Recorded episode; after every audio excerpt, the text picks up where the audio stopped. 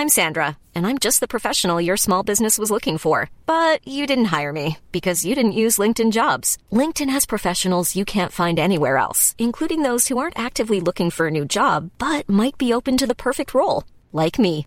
In a given month, over 70% of LinkedIn users don't visit other leading job sites. So if you're not looking on LinkedIn, you'll miss out on great candidates like Sandra. Start hiring professionals like a professional. Post your free job on linkedin.com/people today.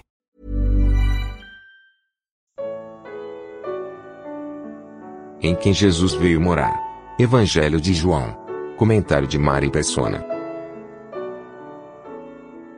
Um dos discípulos, uh, Judas, não, não o traidor, não o que traiu Jesus, uh, não entende como é que Jesus iria se manifestar a eles e não ao mundo. Provavelmente Judas esteja pensando na manifestação gloriosa do Messias, o Cristo, vindo para reinar. Ele não percebe que Jesus está falando de uma manifestação que não é pública, mas intimidade para com aqueles que são seus. Jesus responde: Se alguém me ama, guardará minha palavra e meu Pai o amará.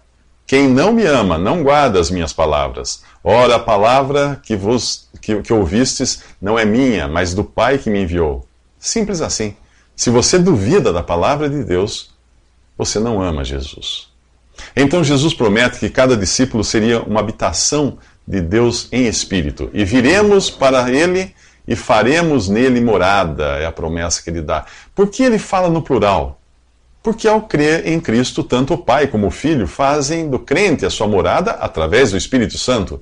O Espírito Santo vem habitar em você, mas é Deus, na sua totalidade, ou toda a trindade, que está envolvida nessa operação. Aqueles discípulos só iriam receber esse privilégio alguns dias depois, quando fosse formada a igreja, no dia de Pentecostes, e o Espírito Santo descesse sobre eles. Ele viria habitar na igreja coletivamente e em cada crente individualmente. É por isso que qualquer recém-convertido nos dias de hoje conhece melhor o Salvador do que os discípulos de Jesus conheciam quando andavam com ele aqui antes do dia de Pentecostes. No período dos evangelhos, os discípulos não tinham o Espírito Santo habitando neles. Eles eram como qualquer crente do Antigo Testamento. O Espírito de Deus estava com eles, mas não neles. Em 1 Coríntios capítulo 2, Paulo explica mais ou menos assim: eh, Qual dos homens sabe as coisas do homem, senão o espírito do homem que nele está? Assim também ninguém sabe as coisas de Deus, senão o espírito de Deus. Vou dar um exemplo. O seu espírito humano é a sua parte mais íntima, que você conhece perfeitamente e que conhece você perfeitamente. Se eu quisesse conhecer realmente como você é, o que pensa, do que gosta, eu precisaria transplantar o seu espírito em mim. Aí eu entenderia você. É o que Deus faz. Quando o espírito dele vem habitar em você ao crer em Jesus, você passa a entender realmente como Deus é, o que pensa, do que gosta, etc. Percebeu agora porque quando você fala do evangelho a um incrédulo, isso soa para ele como loucura. Sem a nova vida que vem de Deus e o recebimento do Espírito Santo, é impossível alguém compreender as coisas de Deus. E Jesus continua mostrando aos apóstolos como eles seriam capazes de escrever os evangelhos tantos anos depois, ao dizer: O Espírito Santo vos fará lembrar de tudo quanto vos tenho dito. Nos próximos três minutos, Jesus fala de um tipo diferente de paz. Quando Jesus morreu, deixou poucas coisas materiais. O seu espólio não passava de algumas peças de roupa que acabaram sendo sorteadas entre os soldados que o crucificaram. Ele também não deixou qualquer coisa escrita de próprio punho, e tudo o que sabemos sobre ele e das coisas que falou é aquilo que os seus discípulos nos legaram. Mas antes de morrer, Jesus deixou em seu testamento algo inigualável. E é disso que fala o versículo 27 do capítulo 14 de João: Deixo-vos a paz. A minha paz vos dou. De que paz ele está falando? Daquela que não temos por natureza, porque se a tivéssemos, ele não, poder, não precisaria ter vindo aqui ao mundo morrer por nós. Quando está prestes a morrer, Jesus aponta para uma das consequências do seu sacrifício, a paz. O seu sacrifício seria único e o único meio de Deus fazer as pazes com o homem. Uma pessoa que crê em Jesus, que aceita para si tudo o que o seu sacrifício significa, tem a paz com Deus, tem paz completa com Deus. Trata-se de uma paz eterna e permanente que nada ou ninguém pode tirar. Como você se sentiria se acabasse de receber a notícia de que um câncer foi curado? ou que uma dívida impagável foi anistiada, ou que sua pena, caso fosse um criminoso, tivesse sido anulada. Você teria paz com respeito a essas coisas, uma sensação de alívio que o levaria a suspirar, a sorrir. Você teria trocado um futuro sombrio por um futuro brilhante. Seria essa sensação de paz que invadiria o seu coração. E se Deus disser que os seus pecados estão todos perdoados, que você vai viver eternamente em um corpo imortal e incorruptível, que tem para si um lugar reservado na glória dos céus, como você se sentiria? Deixo-vos a paz, Jesus disse. A minha paz vos dou. Esse é o legado de Jesus para aqueles que creem nele. Não um alívio passageiro de um problema de saúde, financeiro ou legal mas uma paz eterna e consolidada por Jesus por meio de sua morte e ressurreição. Eu e você recebemos o pecado de Adão e nem sequer podemos alegar que não tínhamos nada a ver com o que aconteceu no Jardim do Éden. É só ver quantas vezes nós pecamos para entendermos que estamos constantemente fazendo uso dessa herança maldita que nós recebemos de Adão. Agora Cristo oferece outra herança, o perdão completo de seus pecados e a paz que excede a todo entendimento. Deixo-vos a paz, a minha paz vos dou. Não vou lá dou como o mundo a dá. Não se turbe o vosso coração, nem se atemorize. Sim, o mundo também oferece uma paz, mas ela é como as poucas peças de roupa uh, que os soldados tiraram de Jesus e logo estariam podres. A paz que o mundo oferece é uma satisfação efêmera na compra de uma roupa, do primeiro carro ou na conquista de um novo amor. Quantas vezes você quis desesperadamente algo, conseguiu isso e depois perdeu o interesse? Nos próximos três minutos, descubra como obter o máximo do seu relacionamento com Jesus.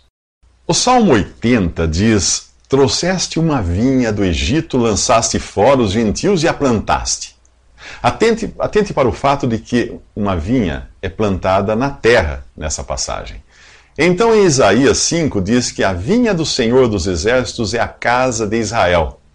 É preciso ter isso em mente para entender o que Jesus diz nesse capítulo 15 do Evangelho de João. O que ele diz? Eu sou a videira verdadeira e meu pai é o lavrador. Israel falhou em seu papel de vinha ou testemunho de Deus para frutificar neste mundo. Deus então deixou Israel de lado e enviou seu filho ao mundo para ocupar esse lugar. Enquanto estava no mundo, Jesus era a videira verdadeira, o único capaz de dar fruto. Aqui Jesus não fala de salvação, a qual não vem como recompensa por qualquer obra ou fruto de nossa parte. A salvação você só recebe de graça pela fé em Jesus e em sua obra na cruz. Portanto, o assunto aqui é a vida na terra, não no céu. Ele fala do fruto ou resultado, que é algo que só faz sentido enquanto estamos no mundo, não na glória.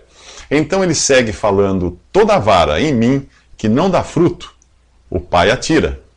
Quem apenas professa estar em Cristo, mas não é verdadeiramente nascido de novo, obviamente não faz parte dessa videira.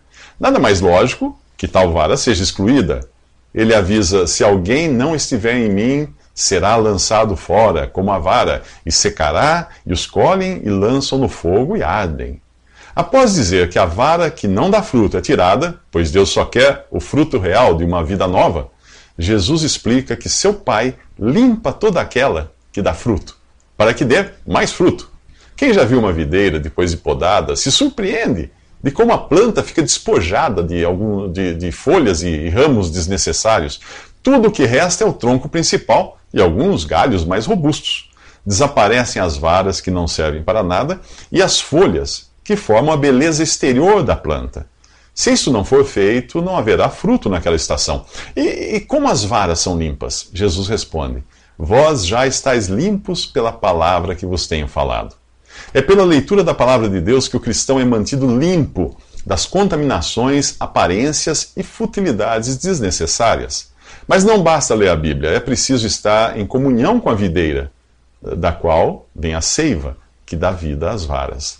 É o que Jesus diz aqui: Está em mim e eu em vós. Como a vara de si mesma não pode dar fruto se não estiver na videira, assim também vós, se não estiverdes em mim. Eu sou a videira, vós as varas. Quem está em mim e eu nele, esse dá muito fruto, porque sem mim nada podeis fazer. E já que estamos falando de fruto, Que tal irmos até a carta de Paulo aos Gálatas para ver um pouco mais sobre o assunto? Nos próximos três minutos. Muita gente lê o versículo 22 do capítulo 5 da carta aos Gálatas colocando um S na palavra fruto. Mas veja que o, te, o, que, o que o texto diz. O fruto do Espírito é amor, gozo, paz, paciência, benignidade, bondade, fé, mansidão, domínio próprio. Percebeu que fruto é singular? A palavra aparece no singular também no capítulo 15 de João, quando Jesus diz: Eu sou a videira, vós as varas. Quem está em mim e eu nele, esse dá muito fruto.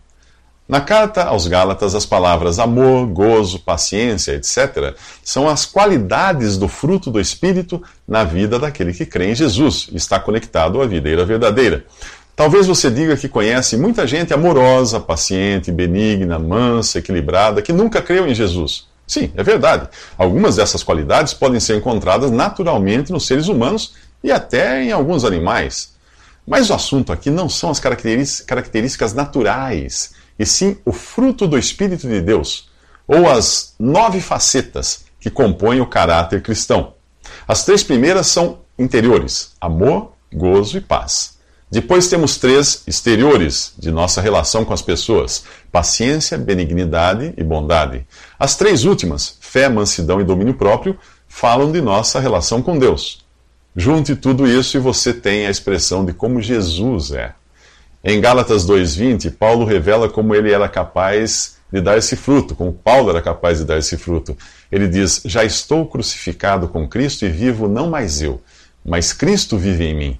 E a vida que agora vivo na carne, vivo-a na fé do Filho de Deus, o qual me amou e se entregou a si mesmo por mim. Percebe que a vida cristã não é uma lista de leis e regras, mas a expressão em nós daquilo que Cristo é em si mesmo? Você pode ter características naturais, como amor, paciência ou mansidão, e até desenvolver uh, mais uma do que outra dessas características, pois são independentes entre si. Mas quando o assunto é o fruto do Espírito em nós, todas elas formam um conjunto harmônico, um fruto perfeito. Pense numa tangerina com gomos de diferentes tamanhos e você terá uma aberração, não um fruto perfeito. O fruto do Espírito no cristão traz todas essas qualidades em igual medida. Perceba também que existe uma grande diferença entre um fruto artificial de plástico, inerte, e um fruto natural, vivo, cheiroso, suculento.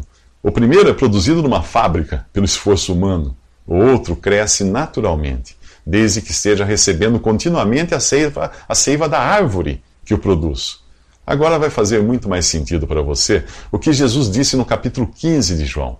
Como a vara de si mesma não pode dar fruto se não estiver na videira, assim também vós, se não estiverdes em mim.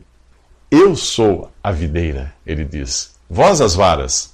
Quem está em mim e eu nele, esse dá muito fruto, porque sem mim nada podeis fazer.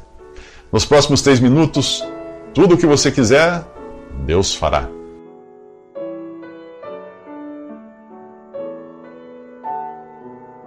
Visite respondi.com.br. Visite também 3minutos.net.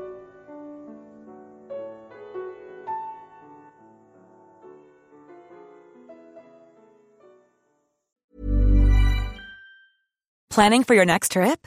Elevate your travel style with Quince. Quince has all the jet setting essentials you'll want for your next getaway, like European linen, premium luggage options, buttery soft Italian leather bags, and so much more and is all priced at 50 to 80% less than similar brands. Plus, Quince only works with factories that use safe and ethical manufacturing practices. Pack your bags with high-quality essentials you'll be wearing for vacations to come with Quince. Go to quince.com/pack for free shipping and 365-day returns.